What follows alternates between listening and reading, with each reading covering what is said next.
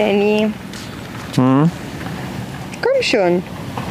Du musst den Monatsrückblick für Juli aufnehmen. Hm, nee, ich will lieber chillen. Komm schon, deine Follower warten drauf. Na gut. Nach dem Intro geht's los.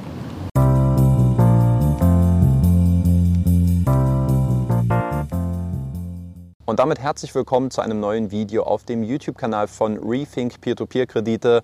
Heute mit dem Monatsrückblick für Juli 2021. Wie ihr nur unschwer erkennen könnt, äh, befinde ich mich heute in einer etwas anderen Arbeitsumgebung, die ähm, gerade bei wärmeren Temperaturen durchaus so seine Annehmlichkeiten besitzt. Ähm, ich bin gerade am Gardasee. Ist weniger ein klassischer Urlaub an sich. Also es wird hier noch schon äh, viel gearbeitet, aber Ganz klar, es hat natürlich so seine gewissen Vorzüge, wenn der Weg zum Pool verhältnismäßig kurz ist. In diesem Sinne, ähm, arbeiten, wo andere Urlaub machen, ist hier gerade so ein bisschen das Motto für mich. Ähm, und ich freue mich, heute euch wieder mal eine etwas andere Perspektive und eine etwas andere Alternative beim Setting äh, präsentieren zu können. Ja, ich habe es gerade gesagt, ähm, es ist sehr annehmbar hier. Allerdings ähm, drückt auch so ein bisschen die Zeit, denn zum einen haben wir hier äh, das Wetter, was ähm, sehr, sehr stark anzieht. Heute werden bis zu 36 Grad angesagt. Also mit jeder weiteren Minute ähm, wird hier der Schweiß herunterfließen. Deswegen werde ich es heute wahrscheinlich etwas kürzer und knapper halten als wie gewohnt beim Monatsrückblick. Und ähm, ja, zum anderen wollen die Anwohner hier sicherlich auch ihre Ruhe haben und ganz entspannt hier ihren, ihren Tag am Pool genießen. Deswegen ähm, schauen wir mal, dass wir heute zügig über die Runden kommen. Ähm, wie fangen wir an? Natürlich wie immer mit einem Rückblick auf mein persönliches Peer-to-Peer-Portfolio und was sich im letzten Monat getan hat. Und wenn wir mal ein bisschen genauer hinschauen, dann sehen wir, dass 116,73 Euro ähm, hängen geblieben sind für mich persönlich. Und das ist mein höchster Wert seit Mai 2020, also seit über einem Jahr. Damals waren es knapp 190 Euro. Und es sind auch das, äh, meine ersten dreistelligen Einnahmen seit Juli 2020, also jetzt seit äh, genau einem Jahr. Damals waren es 107,37 Euro. Also man merkt, so langsam, Stück für Stück geht es jetzt wieder bergauf. Gibt natürlich unterschiedliche Faktoren, die da wieder mit reinspielen. Aber insgesamt nehmen wir jetzt erstmal einen positiven Trend hier mit, auch wenn natürlich noch deutlich Luft nach oben ist. Ähm, was die Performance angeht, verweise ich gerne mal auf Neo Finance. Ähm, hier bin ich äh, seit 17 Monaten dabei, mein Portfolio zu entsparen. Dennoch ist die Rendite, die Rendite nur von 11 Prozent auf aktuell 10,82 Prozent gefallen. Also ähm, die Rückzahlungen der Kreditnehmer sind relativ stabil geblieben, auch jetzt äh, in der Corona-Zeit im letzten Jahr oder auch in der aktuellen Corona-Zeit. Ähm, und ich denke mal, dass viel darauf auf meine sehr stark konservative Strategie ähm, zurückzuführen ist, dass ich dann zuletzt auch noch deutlich vermehrt nur noch auf die Kreditnehmer mit einem A-Rating gesetzt habe. Und auf, Invest verweise ich ebenfalls nochmal gerne. Hier liegt die Rendite jetzt bei 10,95 Prozent. Ähm, das ist meine All-Time, äh, was die All-Time-Rendite angeht, äh, mein Bestwert bei Invest. Hier bin ich jetzt äh, wieder seit etwas mehr als zwei Jahren investiert, April 2019 also auch das sieht sehr, sehr gut aus und ich denke mal, in ein paar Monaten sollten hier auch die 11 Prozent durchbrochen werden. Ähm, was gibt es zum Thema Transaktionen zu sagen? Das kann man ja der Grafik immer schon sehr, sehr gut entnehmen. Ich habe jeweils 1000 Euro abgezogen und zwar von Bondora Portfolio Pro als auch von Mintos und dieses Geld dann anschließend umverteilt. Äh, beide 2000 Euro dann zu Twino und zusätzlich habe ich noch weitere 1000 Euro investiert, nämlich bei Estate Guru, als auch weitere 400 Euro bei Bondora Go and Grow. Deswegen ähm, wenig verwunderlich, dass sich jetzt auch der Wert meines Peer-to-Peer-Portfolios entsprechend erhöht hat, nämlich von äh, 39.258 Euro auf nunmehr 40.773 Euro.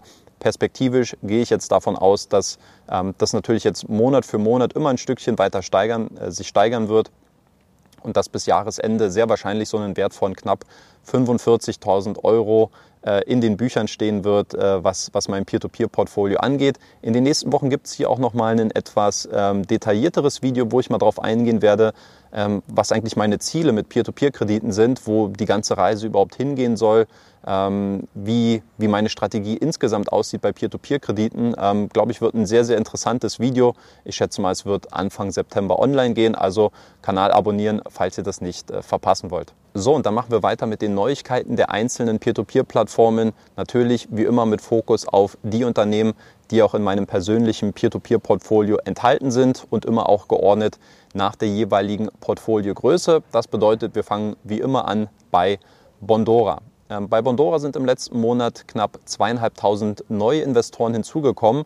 Ähm, das ist jetzt erstmal nicht so ungewöhnlich. Im größeren Bild ist es allerdings jetzt eine schöne Gesamtsumme, die Bondora erreicht hat, denn im letzten Monat haben sich jetzt mehr als 170.000 Investoren bei der estnischen äh, Peer-to-Peer-Plattform angemeldet. Ähm, schöne Nummer. Ähm, mich persönlich würde mal interessieren, wie viele davon tatsächlich noch aktiv bei äh, Bondora investieren. Ähm, könnte ich aber demnächst mal nachfragen und es euch wissen lassen. Ähm, wäre bestimmt mal interessant herauszufinden. Allgemein auch, wie groß ähm, ist der Split? Wir sehen natürlich immer ähm, unterschiedliche Zahlen. Bei Peerberry sind jetzt zum Beispiel mehr als 40.000 äh, ähm, Investoren auf der Plattform vertreten. Aber wie viele davon sind eigentlich noch aktiv? Ähm, gerade bei Bondora wäre es sicherlich interessant, da, da das Unternehmen jetzt nicht unbedingt erst seit vorgestern aktiv ist, sondern schon seit mehr als einem Jahrzehnt, da wäre es doch sicherlich mal äh, spannend herauszufinden, ob da vielleicht noch die Hälfte oder 40 Prozent, 30 Prozent, 60 Prozent, wie viele da noch aktiv sind. Ähm, schreibt mir mal euren Tipp in die Kommentare. Ich werde es im nächsten Monatsrückblick mal ähm, wieder aufnehmen, dieses Thema. Könnt ihr gerne mal äh, reinschreiben, was ihr glaubt, wie viel Prozent bei Bondora noch aktiv ähm, engagiert sind. Ähm, was das Kreditvolumen angeht, im letzten Monat bei Bondora 11,81 Millionen Euro an Krediten finanziert. Das ist jetzt der siebte Monat in Folge mit einem steigenden Kreditvolumen. Also das verdeutlicht so ein bisschen diesen äh, von Bondora ja selbst ausgerufenen Ansatz von einem nachhaltigen Wachstum. Ähm, es gibt jetzt keine großen großen Sprünge mehr nach oben. Ich glaube, das ist auch nicht zu erwarten. Aber ich glaube, dass Bondora das genau richtig macht, hier wirklich die Schleusen nur Stück für Stück zu öffnen und hier eben auch so, gerade auch grafisch und visuell so eine schöne Linie nach oben zu haben, dass das Volumen jetzt äh, Stück für Stück weiter steigt. Ähm, persönlich habe ich mich im letzten Monat ein bisschen mehr mit der Bondora äh, QA-Session beschäftigt, äh, die es ja im Rahmen des, ähm, der Geschäfts- oder der Vorstellung der Geschäftsergebnisse für das letzte Jahr gegeben hat und habe mich unter anderem mit der Frage beschäftigt, an welchem neuen Produkt Bondora eigentlich gerade bastelt und arbeitet ähm, auch dazu habe ich viele schöne Kommentare von euch bekommen. Schaut euch dieses Video mal an, wenn ihr sehen wollt, äh, was ich persönlich vermute, als auch ähm, was andere Peer-to-Peer-Investoren hier vermuten, was bei Bondora gerade im Busch ist. Dann machen wir weiter mit Estate Guru. Hier sind im letzten Monat insgesamt Kredite im Wert von 14,3 Millionen Euro finanziert worden. Ähm, wenn man sich so ein bisschen diesen übergeordneten Trend anschaut, dann sieht man, dass sich das Ganze jetzt so ein bisschen im Bereich von circa 15 Millionen Euro eingependelt hat. Ähm, das sind im Vergleich zum Vorjahr natürlich immer noch deutlich größere Volumina. Allerdings, das hatte ich jetzt auch in den letzten Monatsrückblicken schon immer mal wieder erwähnt, äh, steckt man damit schon so ein bisschen seinen selbst gesteckten Zielen, die man jetzt für 20, 2021 äh, hatte, etwas hinterher. Denn hier hat man ja angepeilt, äh, im Durchschnitt 20 Millionen Euro pro Monat zu finanzieren. Also ich glaube, das wird sehr, sehr eng für Estate Guru, die eigenen Ziele ähm, für dieses Jahr dann noch zu erreichen. Unabhängig davon ist es aber natürlich nach wie vor ein sehr, sehr starker Anstieg, wenn man sich das äh, allein schon im Vergleich zum Vorjahr ansieht. Durchaus ungewöhnlich für mich persönlich äh, war die Tatsache, dass Estate Guru eigentlich aus Marketing-Sicht ähm, sich sehr stark zurückgehalten hat, was die äh, Präsentation der Geschäftsergebnisse für das vorangegangene Geschäftsjahr angeht. Also abseits von einem Blogartikel habe ich eigentlich nirgendwo was gefunden, weder im Newsletter noch auf den diversen Social-Media-Plattformen. Und ähm, für mich hat es im ersten Moment so ein bisschen den Eindruck erweckt, ist da vielleicht was im Busch? Ähm, Gibt es irgendwie Zahlen oder Ergebnisse, die man hier nicht so groß, äh, nicht an die große Glocke hängen möchte? Ähm, nach meiner persönlichen Einschätzung, nachdem ich mir das Ganze angesehen habe, muss ich sagen, ähm, eigentlich zu Unrecht oder unberechtigt. Ähm, ich weiß nicht, was jetzt die genauen internen Umstände gewesen sind, dass man das jetzt nicht offensiver vermarktet hat. Aber für mich persönlich, mit Ausnahme äh, einiger kleinerer Umstände, muss ich sagen, hat Estate Guru sich wirtschaftlich betrachtet im Großen und Ganzen äh, natürlich auch immer unter Berücksichtigung der Umstände im letzten Jahr ähm, sehr, sehr ordentlich geschlagen. Auch dazu habe ich ja vor kurzem ein Video veröffentlicht. Wenn ihr euch also für die genauen Geschäftsergebnisse interessiert von der State Guru, wie ich diese bewerte und einschätze, dann schaut euch dieses Video gerne nochmal an. Dann sprechen wir als nächstes über die lettische Peer-to-Peer-Plattform Twino. Hier sind im letzten Monat sehr respektable 16,8 Millionen Euro an Krediten finanziert worden. Das entspricht dem höchsten Wert seit Dezember 2019. Und wenn man sich auch mal so diesen übergeordneten Trend anschaut, ähm, dann denke ich, kann man schon sagen, dass Twino hier sehr, sehr dicke das Vor-Corona-Niveau erreicht hat und dass man jetzt wieder in dem äh, Gewässer ist, was man auch schon 2019 ähm, pro Monat finanziert hat. Ich habe mir mal insgesamt angeschaut, wie viel Twino eigentlich noch fehlt, äh, um die Marke von einer Milliarde Euro an finanzierten Krediten über die Peer-to-Peer-Plattform äh, zu knacken. Und es sind noch ungefähr 150 Millionen Euro. Das bedeutet, wenn sich dieser Trend mit den circa 15 Millionen Euro pro Monat weiter fortsetzen sollte, ähm, vielleicht auch mit leicht steigender Tendenz, ähm, dann denke ich mal, sollte es im ersten Halbjahr 2022 ungefähr soweit sein, dass Twino diese ähm, ja, sehr, sehr ordentliche Marke knacken wird. Ich bin sehr gespannt, was sich die Plattform dann äh, vielleicht einfallen lassen wird, um das auch entsprechend mit den Investoren ähm, zu feiern.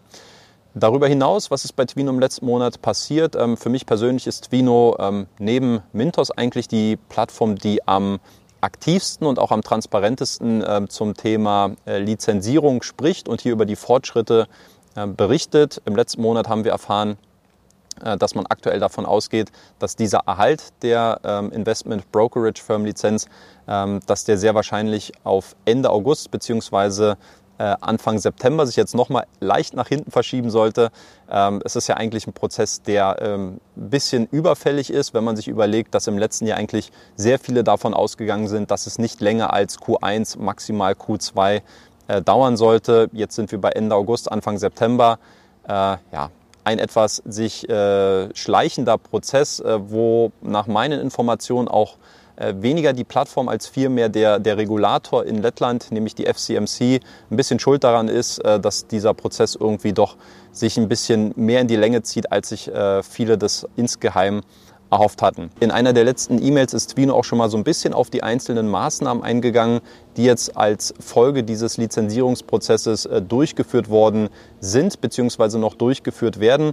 Und für uns als Investoren ganz wichtig, ich habe es, äh, glaube ich, auch im letzten Monatsrückblick erwähnt, ähm, dieser Identifikationsprozess, äh, der bei Twino via Onfido stattfindet, dass der unbedingt durchgeführt werden muss, vorausgesetzt man möchte in Zukunft weitere Investments bei Twino tätigen oder auch neues Geld auf die Plattform einzahlen. Ähm, die Deadline hier ist der 13. August gewesen. Also alle, die das äh, bis jetzt noch nicht erledigt haben und längerfristige Absichten mit Twino besitzen, äh, die sollten mal in ihr Dashboard gehen und ähm, diesen ganzen Prozess nochmal durchführen. Eine aus Investorensicht leider negative Entwicklung gibt es für alle Liebhaber lettischer Konsumkredite, denn deren Rendite ist jetzt auf Twino am 27. Juli von 10% auf 8% PA angepasst worden. Twino verargumentiert das Ganze jetzt mit einem sich verändernden Rendite-Risikoprofil, weshalb man sich jetzt zu diesem Schritt entschlossen hat. Ähm, für mich persönlich ist das aus zweierlei Hinsicht äh, auch thematisch interessant. Zum einen, weil ich äh, Lettland so ein bisschen für mich auserkoren habe für meine nächste äh, Kreditnehmermarktanalyse.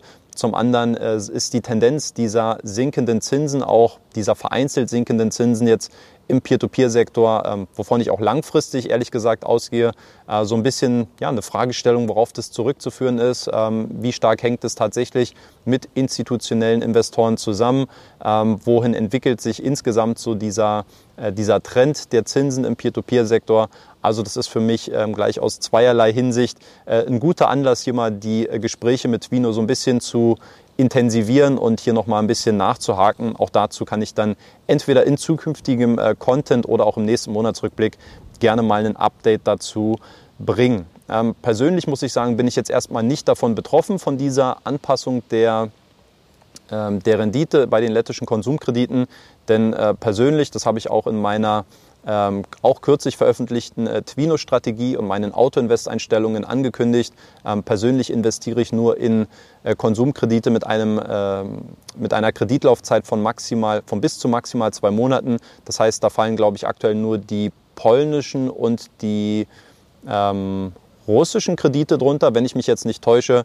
Und die lettischen Konsumkredite sind in der Regel immer etwas langfristiger, was auch wieder so ein bisschen auf die Regulierung von vor zwei Jahren äh, zurückzuführen ist, äh, die es im, im lettischen Kreditmarkt gegeben hat. Also ähm, persönlich bin ich jetzt davon nicht betroffen. Äh, unabhängig davon, glaube ich, ist es aber ein Thema, was äh, sehr viel ähm, Anlass für weitere Diskussionen und für weiteren Content liefert. Dann sind wir jetzt bei Wire Invest angekommen. Hier habe ich mich ja im vorherigen Monatsrückblick ähm, sehr ausführlich zu diesem neuen Geschäftskredit geäußert, den die Plattform ähm, für seine Investoren angeboten hat. Es war ja zu diesem Zeitpunkt eigentlich schon relativ stark absehbar, dass es nicht zu einer Finanzierung dieses äh, Geschäftskredits kommen wird. Unabhängig davon, und das habe ich ja auch schon im letzten Monatsrückblick gesagt, ähm, wird Wire Invest weiterhin versuchen, Kredite dieser Art immer mal wieder auch einzustreuen und seinen Investoren anzubieten. Persönlich könnte ich mir vorstellen, dass ähm, die Hürde vielleicht etwas geringer wäre, beziehungsweise dass der Erfolg solcher Kampagnen etwas erfolgsversprechender wäre, wenn man entweder die Rendite ähm, noch weiter nach oben zieht ähm, oder dass man eben die insgesamt ähm, zu finanzierende Kreditsumme etwas niedriger hält, weil ich glaube, es waren jetzt wie viel 200, ich glaube, es war eine Viertelmillion Euro ungefähr, wenn Wire Invest hier vielleicht mit Projekten von 50 bis 100.000 Euro um die Ecke kommt und vielleicht einem etwas höheren Zinssatz als für die normalen Konsumkredite auf der Plattform, dann glaube ich, ist das Ganze etwas erfolgsversprechender und dann könnte das sicherlich auch etwas mehr die Nachfrage der Investoren stimulieren.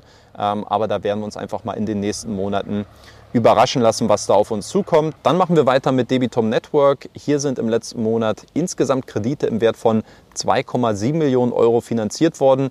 Das entspricht nicht nur einem sehr deutlichen Anstieg im Vergleich zum Vormonat von circa einer Million Euro, sondern tatsächlich ist es in der fast dreijährigen Historie mittlerweile von der lettischen Peer-to-Peer-Plattform äh, auch ein neuer Rekordwert. Also mehr Kredite sind nie in einem einzelnen Monat bei Debitum finanziert worden. Denke ich mal eine schöne Entwicklung, ähm, mit der die Plattform sehr glücklich sein wird. Bei Debitum müssen wir natürlich über das zuletzt neu eingeführte Anlageprodukt Easy Invest sprechen, was äh, von Debitum ja schon im letzten Monat angekündigt worden ist und was jetzt in den letzten Tagen final online gegangen ist. Ähm, ich persönlich, ich habe es mir angesehen jetzt mit den ersten Assets, die man dort vom Kreditgeber Chain Finance äh, hochgeladen hat. Insgesamt waren das ähm, vier Kreditpakete mit jeweils 25.000 Euro, also 100.000 Euro insgesamt. Und die vier Pakete haben sich jeweils in der äh, Kreditlaufzeit bzw. in der Endfälligkeit der Rückzahlung unterschieden. Äh, hier konnte man wählen zwischen drei, sechs, neun oder zwölf Monaten und je länger man den Zeitraum auswählt, desto höher fällt auch die Rendite aus. Soweit erstmal so verständlich. Ähm, für mich persönlich äh, mein, würde ich mal sagen, mein Problem mit Easy Invest und warum es für mich eigentlich jetzt auf den ersten Blick nicht in Frage kommt, ähm, ist die Tatsache, dass das ganze Projekt äh, oder dieses ganze Produkt nicht wirklich automatisierbar scheint. Ja, das heißt, ähm, der manuelle Aufwand muss hier auf jeden Fall äh, getätigt werden, um daran, äh, um daran teilzunehmen. Und ich glaube ganz ehrlich, für eine 2% höhere Rendite im Jahr, natürlich immer auch bezogen auf die, die Größe seines Investments, rentiert sich eigentlich dieser manuelle Aufwand nicht im Vergleich zum automatisierten Investieren über den Autoinvest. Also insofern ähm, bin ich ja glaube ich jetzt nicht der, vielleicht bin ich auch gar nicht die Zielgruppe. Ich glaube, das ist jetzt so die naheliegendste Vermutung, die mir jetzt in den Sinn kam. Ähm, ich denke mal, kleinere Privatanleger sind äh, nach wie vor besser damit aufgestellt, einfach äh, ihr Investment über den Autoinvest ähm, einzustellen. Ich könnte mir vorstellen, dass ähm, Easy Invest speziell auch so ein Anlagetool für äh, institutionelle Investoren sein soll. Und sobald dann die, die Lizenzierung auch bei Debitum durch ist, dass man dann wahrscheinlich über diese Anlagestruktur deutlich äh, effizienter und schneller auch das Kapital institutioneller Investoren anlegen kann.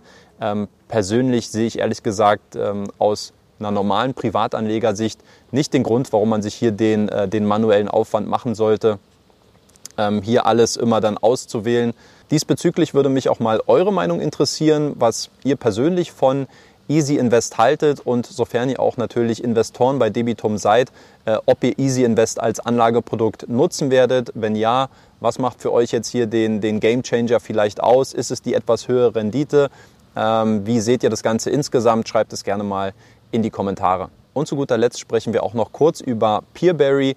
Ähnlich wie Estate Guru hat auch der lettische Peer-to-Peer-Marktplatz im letzten Monat seine Geschäftsergebnisse für das vorangegangene Jahr vorgestellt. Ich habe mir das Ganze angeschaut und muss sagen, trotz der Zahlen, die in erster Linie ähm, durchaus positiv ausgesehen haben, hatte ich ehrlich gesagt so ein bisschen meine Schwierigkeiten, diese Ergebnisse richtig zu bewerten und einzuordnen. Äh, warum das so ist, ähm, dafür schaut euch bitte mal das Video an, was ich dazu veröffentlicht habe, wo ich mir den Geschäftsbericht von Peerberry etwas genauer angesehen habe. Davon abgesehen muss man sagen, dass Peerberry im letzten Monat wieder alles andere als schüchtern gewesen ist, was das scheinbar unaufhörliche Wachstum auf der Plattform angeht. Jetzt im Juli sind zuletzt 47,74 Millionen Euro an Krediten finanziert worden, was einer zehnprozentigen Steigerung zum vorherigen Rekordmonat im Juni entspricht.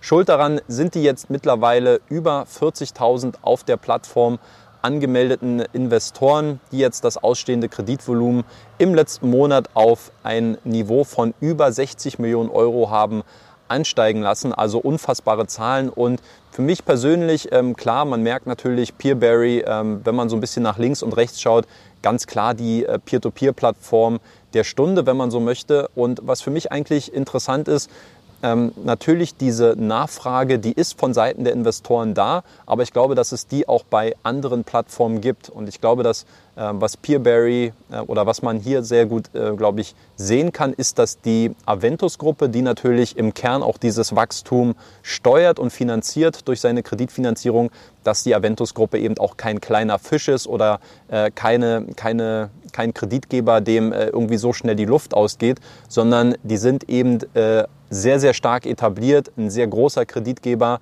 Und äh, ich glaube, dass es ähm, bei vielen Kreditgebern irgendwann abflachen wird. Und die Frage ist vielleicht auch, wann es bei Peerberry irgendwann so weit sein wird, dass man, äh, dass dieser Cash Drag überhand nehmen wird, dass deutlich mehr Investoren hinzukommen als neue Kredite. Ähm, momentan muss ich sagen, äh, hat die Aventus-Gruppe hier scheinbar noch einiges an, an Luft in der Brust, dass man eben dieses, äh, diese Kreditvergabe weiter finanzieren kann. Die Frage ist, ähm, geht es endlos so weiter? Gibt es vielleicht irgendwann auch bei der Aventus-Gruppe irgendwo einen Punkt, wo man sagt, ähm, wir sehen jetzt eine gewisse Sättigung in bestimmten Märkten, wir wollen vielleicht auch nicht in ein gewisses Risikoprofil von Investoren, äh, von ähm, Kreditnehmern investieren? weil wir jetzt einfach kein gutes äh, Rendite-Risiko-Verhältnis hier sehen und entsprechend dann auch das Volumen ähm, stagnieren wird. Wir wissen ja, dass Peerberry eine Plattform ist, die ähm, sehr qualitativ vorgeht, zumindest nach eigenem Gusto ähm, und sagt, wir wollen lieber wenige ähm, Kreditgeber auf unserem Marktplatz haben, dafür aber qualitativ bessere. Aber das setzt natürlich auch voraus, dass ein gewisses Volumen auch immer mitgebracht wird.